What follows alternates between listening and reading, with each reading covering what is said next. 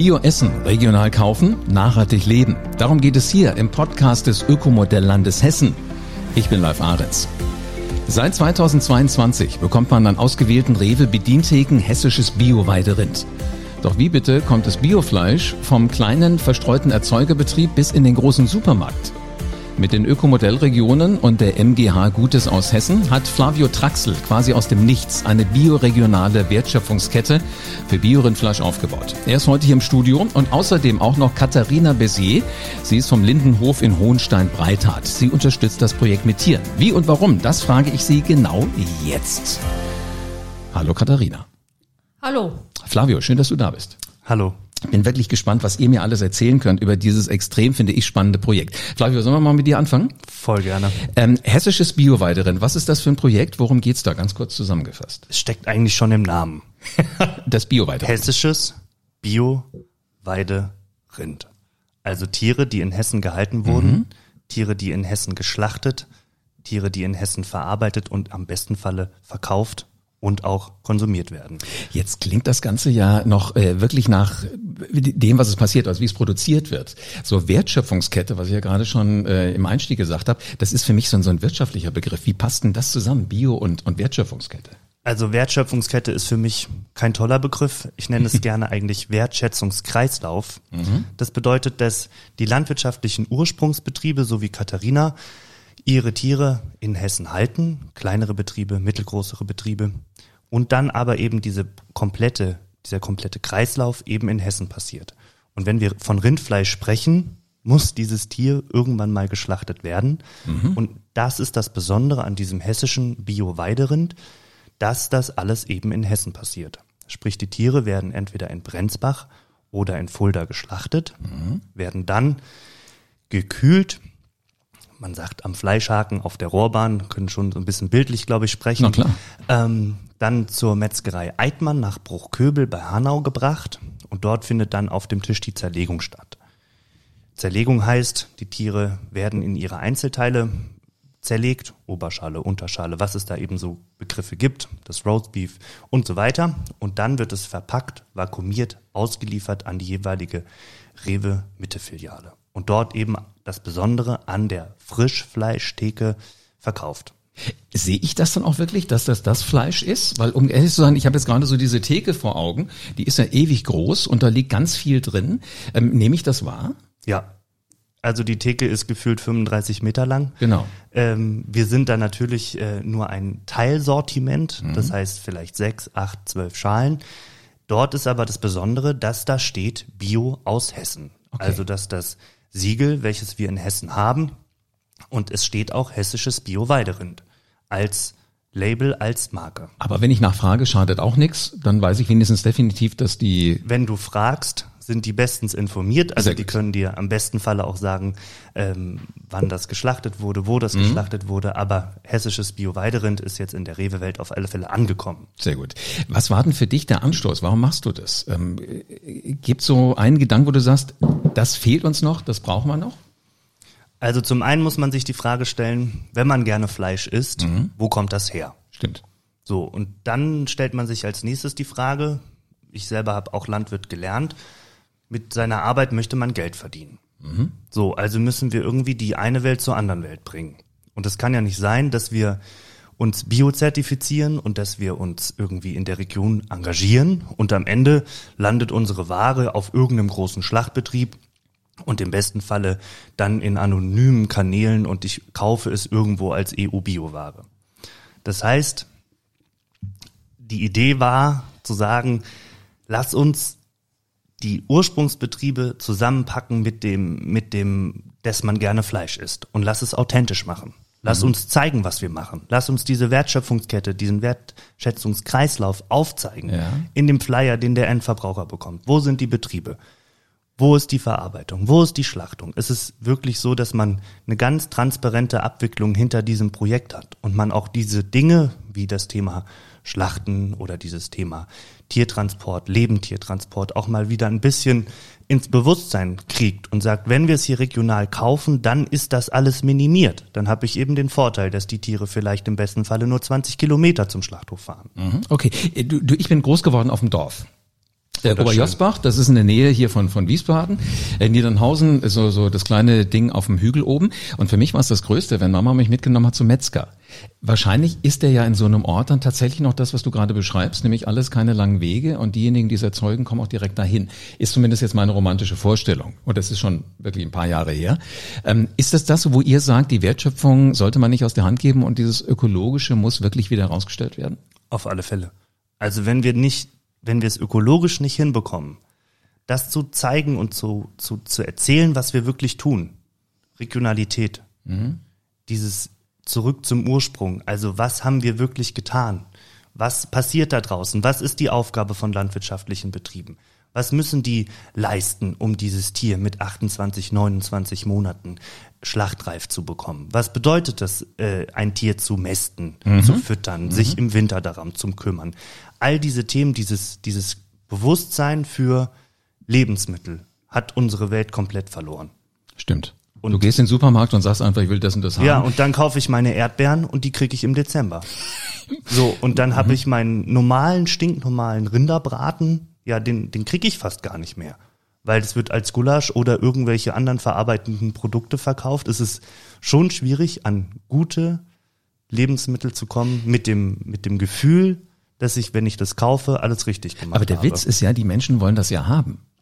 Also ich habe deswegen gibt es dieses Projekt. Sehr gut. Okay, fragen wir doch mal diejenige, die dafür sorgt, dass wir das tatsächlich kriegen. Katharina, wie ist denn so der typische Weg, wenn du ein kleiner ähm, rinderhaltender Betrieb bist? So, der typische Weg, wir sind ja jetzt, jetzt die Betriebe äh, oder der Betrieb, der die Tiere ausmästet. Mhm. Ich nenne es mal beim Namen.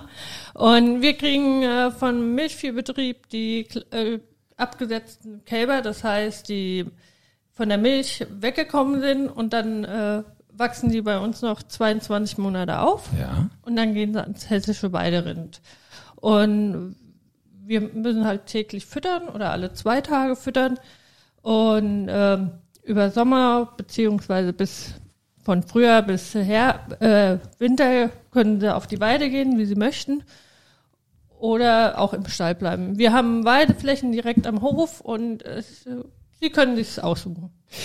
Ist das denn so, dass du dir auch Gedanken drüber machst, ähm, wo geht das dann hin? Weil äh, Mengen klingen ja erstmal kleiner als das, was wahrscheinlich so ein großer Supermarktkonzern gerne hätte. Klar mache ich mir Gedanken, wo mein Fleisch hingeht, aber seit zwei Jahren sind wir jetzt beim hessischen Weiderind und da weiß ich genau, wo mein Fleisch hingeht. Das ist auch tiefenentspannt. Gehst du es nochmal besuchen, nachdem es dann nicht mehr über die Weiden läuft? Nee, dazu hatte ich bis heute noch keine Möglichkeiten. Okay, äh, jetzt bist du ja der Erzeugerbetrieb. Ähm, bist du zufrieden mit dem, was, was dann für dich ähm, dabei rauskommt? Also rein wirtschaftlich gesagt, so bekommst du die Premium-Produkte auch für den Premiumpreis und das Volk? Ja, beim hessischen Weiderind ja. Sag mal, Katharina, warum verkaufst du das nicht direkt ab Hof oder, oder auf dem Markt in, in der Gegend bei dir? Ähm, es fehlen die regionalen Metzger. Ähm, ich kann nicht 70 Tiere auf einmal schlachten. Oder ähm, die, die, diese Logistik, die dahinter steht, nicht nur das Tier aufziehen, sondern auch schlachten lassen und so. Das ist äh, noch ein, ein riesengroßer Aufwand. Und es gibt viele Bestimmungen und äh, die einzuhalten sind und äh, in der Nähe gibt es einfach keine äh, qualifizierten Metzger mehr oder dessen Schlachträume. Die müssen von der EU abgenommen werden nach EU-Richtlinien ausgestattet sein und äh, die kleinen Metzger fallen fallen immer mehr weg. Also das, was man früher hatte, dass du wirklich in jedem Dorf einen Metzger hattest, das ist einfach nicht mehr da. Nee. Was, geht dir durch den Kopf, wenn du, wenn du so eine Entwicklung siehst? Erschreckend. Also äh, die Transportwege werden immer weiter für die Tiere. Mhm. Wir haben jetzt noch das äh, Glück, dass wir Transportwege von 30, 40 Kilometer haben. Aber wenn man so Richtung Odenwald, Westerwald geht, die haben, die Transportwege werden einfach immer weiter und deswegen wird halt auch über den Weideschuss nachgedacht. Das ist, dass man direkt das Tier auf der Weide schießen kann. Ja. was aber auch mit hohen Auflagen äh, verbunden ist. Und danach kann man das Tier in einem Transporter legen, wo dann, äh, wo es dann ausblutet und wird zum Schlachter gebracht. Da hat, das ist für das Tier ein Vorteil, dass es, dass es diese Stressmomente nicht mehr mitkriegt. Es wird in der gewohnten Umgebung geschossen Mhm. und wird tot abtransportiert. Hat das denn auch eine, äh, eine Auswirkung auf die Qualität des Fleisches nachher? Ja. Also umso mehr Adrenalin äh, das Tier hat, umso sch schlechter in Anführungszeichen wird das Fleisch. Und die merken das schon, wenn sie irgendwo hin transportiert werden, wo sie normalerweise nicht sind und die ahnen dann schon was, was kommt? Ja, direkt ahnen, dass sie jetzt geschlachtet werden, glaube ich nicht, aber sie kommen aus ihrem gewohnten Umfeld raus und kriegen dann Stressmomente. Ist ja witzig, ist bei uns Menschen genauso. Bring dich irgendwo hin, wo du noch nie warst, dann bist du auch erstmal so ein bisschen vorsichtig und vielleicht aufgeregt. Ähm, Flavio, ist das, was, was Katharina gerade sagt, diese fehlenden Strukturen, das, wo ihr angesetzt habt, also eine neue Wertschöpfungskette für Bio-Weidefleisch zu schaffen? Wie seid ihr da vorgegangen? Das ist absolut korrekt. Es gibt in Hessen quasi nichts mehr. Es gibt kleine Pommesbuden, wie wir immer sagen, wo aber eigentlich nur noch Fleisch zerlegt und verarbeitet wird. Also diese kleinen Schlachtbetriebe, die vielleicht zwei Schweinchen und ein Rind in der Woche geschlachtet haben, die sind weg. So. Und dann geht man auf die Suche, gibt's tolle Datenbanken, wo man sich erkundigen kann, wo kann ich denn noch regional schlachten lassen?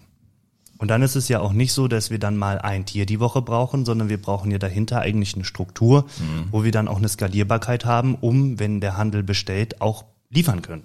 In welcher Größenordnung müssen wir da denken? Also weißt du, für mich, ich brauche Fleisch für mich und meine Familie.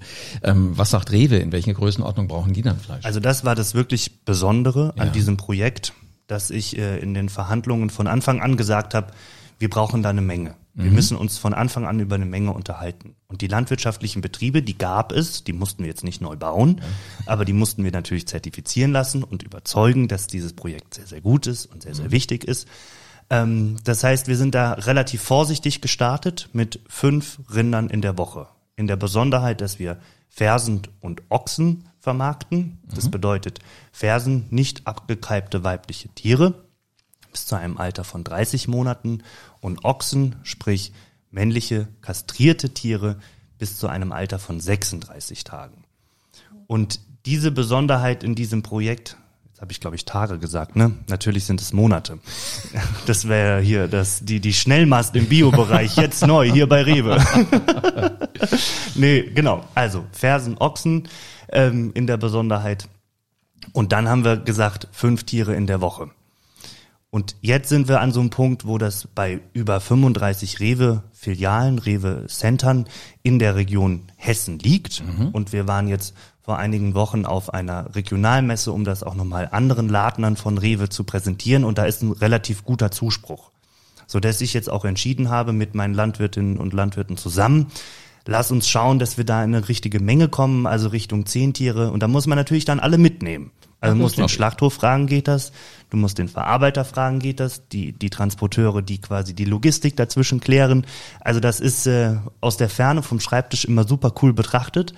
Aber die, die, die Arbeit, die muss ja auch getan werden. Und haben wir dann auch, wenn wir es jetzt ankurbeln, sagen wir machen 10, 15 Tiere die Woche, haben wir dann auch in einem, Jahr oder in zwei Jahren noch Tiere. Die müssen ja auch nachwachsen. Sprich, wenn wir von einem Schlachtalter von 36 Monaten äh, sprechen, dann haben wir im Prinzip vor zwei Jahren schon die Tiere aufgestallt, die wir nächstes Jahr schlachten. Also es ist durchaus was, was äh, gemanagt werden muss, wie man heute schön neudeutsch sagt. Und du musst das im Auge behalten. Jetzt äh, warst du ja, Katharina, von Anfang an ziemlich dabei, ne? Also Ja. als noch diese fünf Tiere da ähm, verarbeitet wurden. Der Lindenhof ist seit 2022 Herbst, ist das richtig? Ähm, was seit Mit dabei. Ähm, Warum machst du bei dem Projekt mit? Weil so gerade weißt, wenn was neu ist, muss man ja, wenn man schnell gefragt, willst du dabei sein? Heißt vielleicht neue Arbeit, heißt vielleicht andere, andere Strategien. Was hat dich gekitzelt? Warum hast du gesagt, Flavio, ich bin dabei? Mich hat gekitzelt, dass es einfach eine Struktur gab. Wir haben klare Ansage gekriegt und ähm, so konnte man auch aufbauen, weil Flavio hat eben gesagt, äh, um ein Tier schlachten zu können, muss es oder kann es bis 30 beziehungsweise 36 Monate alt werden und wir müssen quasi jetzt schon planen, was wir ungefähr in zwei Jahren absetzen können. Und wir haben in diesem Projekt klare Strukturen gesagt bekommen. Und das klingt nach einem ziemlich entspannten Arbeiten dann. Ja, was heißt entspannt? Man muss halt nach den Tieren gucken. Na klar, das ist dabei. Flavio, was sind die Teilnahmevoraussetzungen, wenn jetzt jemand sagt, da hätte ich eigentlich auch Lust mal dabei zu sein? Also was muss ein Betrieb ähm, haben, damit er mitmachen kann? Also die Grundvoraussetzung ist eine EU-Biozertifizierung. Mhm. Das i-Tüpfelchen setzt man natürlich mit den Verbandszertifizierungen obendrauf, ob Biokreis, Bioland, Naturland, Demeter, was es eben im, ich sage immer, Verbände-Dschungel in Deutschland so alles gibt. okay. Und dann muss man sich noch Bio aus Hessen zertifizieren lassen. Mhm. Klingt nach einer Hürde. Ich sage immer, das ist überhaupt gar keine Hürde. Ähm, mach einfach das, was du bisher getan hast und äh, guck einfach noch mal ein bisschen links und rechts, was verändert sich. Es geht dabei zu klären, dass die Produktion in Hessen stattfindet. Mhm zu schauen, habe ich Flächen außerhalb von Hessen, kaufe ich irgendwelche Produkte außerhalb von Hessen ein, also all diese Kriterien. Und dann haben wir in diesem Katalog natürlich für das hessische Bio-Weiderind noch einige Dinge festgesetzt, dass wir auch den Verbraucherinnen und Verbrauchern sagen können, das ist jetzt nicht nur irgendwie hessisches Bio-Weiderind, sondern da steckt auch was dahinter. Mhm. Zum Beispiel die 120 Masttage, äh, beziehungsweise die 120 Tage, die das Tier im Durchschnitt der Lebensjahre auf der Weide stehen muss. Mhm. Dann haben wir natürlich den Auslauf auf der Weide, was die 500 Quadratmeter pro Tier sind. Dann haben wir gesagt, die Fütterung muss überwiegend aus Grundfutter bestehen, mhm. sprich Heu, Silage, also all das, was man gut bäuerlich auch kennt, also nicht irgendwelche Spezialfuttermittel, ähm, die eigentlich aus meiner Perspektive in einer guten Rinderfütterung auch nichts verloren haben. Und dann geht es noch so ein bisschen darum, dass wir sagen, wir sollen uns jetzt aber das Heu auch nicht irgendwie vom Nachbarbetrieb kaufen, der 80 Kilometer weiter weg ist, sondern es soll zu 60 Prozent vom eigenen landwirtschaftlichen Betrieb stammen. Und dann haben wir eben gesagt, regionale Schlachtung, ähm, dass das eben auch noch mit den Lebendtiertransportwegen, das was Katharina eben ansprach mit der teilmobilen Schlachtung, das wäre natürlich für dieses Projekt das i-Tüpfelchen. Da müssen wir jetzt überlegen, ob das für dieses Projekt Sinn macht. Erstmal mhm. sagen wir natürlich die standardmäßige konventionelle Schlachtung, wie man es eben kennt. Jetzt hast du ja gerade schon gesagt, es gibt sowohl Ochsen als auch Fersen. Fersen dürfen maximal 30 Monate. Genau, 30 sein, Monate. Ja? Äh, die Ochsen wie alt? 36 Monate. Okay. Und ähm, das Schlachtgewicht, spielt das auch irgendeine Rolle? Ja. Das spielt auf alle Fälle eine Rolle. Das hat damit was zu tun, dass natürlich ein Ladner, eine Ladnerin an der Theke ungefähr immer die gleichen Teilstücke haben, Größen mhm. möchte. Also wenn ich mir ein Roastbeef kaufe und es war lecker und es war gut und dann kommen irgendwie nächste Woche meine Kumpels und ich will das nochmal kaufen, dann sollte es in etwa so sein, wie es die Woche vorher auch war. Und das kann ich natürlich nur so ein bisschen einstellen, indem ich das Schlachtgewicht so ein bisschen festsetze. Jetzt sprechen wir natürlich von Weide und wir haben jetzt diese Bilder von Galloways und Scottish Longhorn und was es da für extensiv lebende Rassen auf der Weide eben gibt ähm, wo wir aber mit dem Alter und mit dem Schlachtgewicht so ein bisschen in Probleme kommen. Und deswegen haben wir gesagt, es soll ein Mindestschlachtgewicht geben ja. von 280 Kilogramm. Ähm, das ist das Gewicht, welches das Tier am Haken hat, sprich ohne Kopf, ohne Fell, ohne Füße, ohne Innereien, hat nichts mit dem Lebendtiergewicht zu tun. Okay. Und das ist eben die Voraussetzung, um an diesem Projekt teilzunehmen. Das heißt, das war dann auch die Kommunikation zu Katharina, zu sagen, du musst, wenn du daran teilhaben willst und wenn du irgendwie, sag jetzt mal, gutes Geld verdienen möchtest, dann ist das die Mindestvoraussetzung. Und Katharina hatte jetzt gerade vor zwei Wochen eine wirklich brillante Schlachtung, also mit gut klassifizierten Tieren, also wirklich tolle Metzgertiere. Er hat drei klassifiziert mit Gewichten zwischen 330 und äh, 350 Kilo, also so, wie wir uns das aus Sicht der Vermarktung her vorstellen und wie auch quasi Firma Eidmann in Bruchköbel und aber auch die Reveraner äh, uns das bestätigen, dass das eine brillante Ware ist. Sehr schön. Also im Grunde genommen, wer jetzt gerade ein paar Haken im Kopf schon machen konnte und sagt, wäre ich gerne dabei, könnte sich auch bei euch melden. Genau, also wir machen ja nicht nur das hessische Bio-Weiderind, wir sind eine Erzeugergemeinschaft, wir nennen uns Biorind und Fleisch EZG GmbH. Mhm. Wir machen im Prinzip nichts anderes als Ware von landwirtschaftlichen Biobetrieben zu bündeln und dann größeren Kunden anzubieten. Auf Neudeutsch könnte man auch sagen, wir sind irgendwie der Viehhändler. Ich, ich, ich sage es bewusst nicht, wir sind der Viehbündler, wir mhm. sind eben derjenige, der das Sprachrohr zum Handel ist und das bündelt. Genau, also wir machen, wir machen das. Man kann sich gerne an uns wenden. Lass mich gerade noch mal eins äh, hier machen. Also du hast die EU-Zertifizierung ja schon gerade genannt, die wird sicherlich auch allen bekannt sein. Dieses Bio aus Hessen ist ja nun das einzige Siegel, das ökologische Landwirtschaft und Regionalität verbindet. Vielleicht da gerade noch mal zwei, drei Dinge zu. Das basiert auf einschlägigen nationalen und europäischen Gesetzen und Verordnungen für die ökologische Lebensmittelwirtschaft, geht aber in einigen Punkten sogar darüber hinaus. Äh, Korrigiere mich, wenn ich wenn ich hier Unsinn rede. Und dadurch werden auch die Anforderungen der Bio-Anbauverbände berücksichtigt. Also letzten Endes zentral ist zu zudem die Herkunftsbestimmung, also von der Aufzucht und Haltung über die Verarbeitung äh, bis zur Vermarktung der Tiere müssen alle Schritte in Hessen erfolgen, hast du gerade schon gesagt, also komplett regional. Und das wird auch regelmäßig neutral überprüft. Genau, es gibt äh, Zertifizierungsstellen, Kontrollstellen in Deutschland, die dann diese Bio aus Hessen Kontrolle durchführen. Und okay. da könnte man jetzt nochmal so eine Charmantheit für die landwirtschaftlichen Betriebe sagen. Also wenn ich äh, ein zum Beispiel ein Biokreisbetrieb bin, dann habe ich die Situation, dass ich EU-Biokontrolle habe, ich habe Biokreiskontrolle und ich habe Bio aus Hessen Kontrolle. Klingt jetzt nach einer großen Hürde, aber wenn man bei einer Kontrollstelle ist, dann wird das zusammengefasst und an einem Tag kontrolliert. Dann zahlt man eben für diese Bio aus Hessen Kontrolle auch nicht den großen Betrag, sondern das geht sich in Summe auf. Okay. Äh, Katharina, du stehst jetzt gerade äh, eben neben Flavio am Mikrofon. Ähm, du, du hast ein schönes Grinsen im Gesicht. Wie schwer ist es denn, diese Vorgaben einzuhalten? Also ähm, wenn, sobald man EU-Biobetrieb ist, äh, sind diese Vorgaben fürs hessische Weiderind nicht mehr gravierend. Nicht mehr schlimm, wolltest du gerade sagen, oder? Ja, ja. Gut. Ähm, Gibt es denn eine Größenordnung, wie viele Tiere man abgeben sollte? Also wie viele Tiere hast du schon über das Projekt vermarktet? Boah, äh, ich sage jetzt mal gro grobe 40, weil es sind ja auch noch andere Landwirte im Projekt und das ist so auch mit einem logistischer Aufwand fürs Büro, äh, die Landwirte dementsprechend immer einzuteilen und dann äh, muss ja auch auf Alter drauf geachtet werden. Mhm. Und somit ist das auch das ist einer der logistischen Probleme im Büro, dass die Landwirte so zu bündeln, dass sie auch rechtzeitig ihre Tiere loswerden. Und äh, ich kann ja nicht jede Woche liefern. Okay, also im Grunde genommen, das liegt bei dir. Genau, Flavio, das ist unsere Tisch? Aufgabe. Okay. Da muss ich aber auch ehrlich sein. Äh, ich habe das Projekt angestoßen und äh, die Geister, die ich rief. Und äh, tatsächlich macht meine Kollegin Susanne Pesch die die komplette Logistik, die komplette Disposition dieses Projektes. Das heißt, mhm. sie ist im Austausch mit den landwirtschaftlichen Betrieben. Wie viele Tiere hast du? Wann sind die fertig?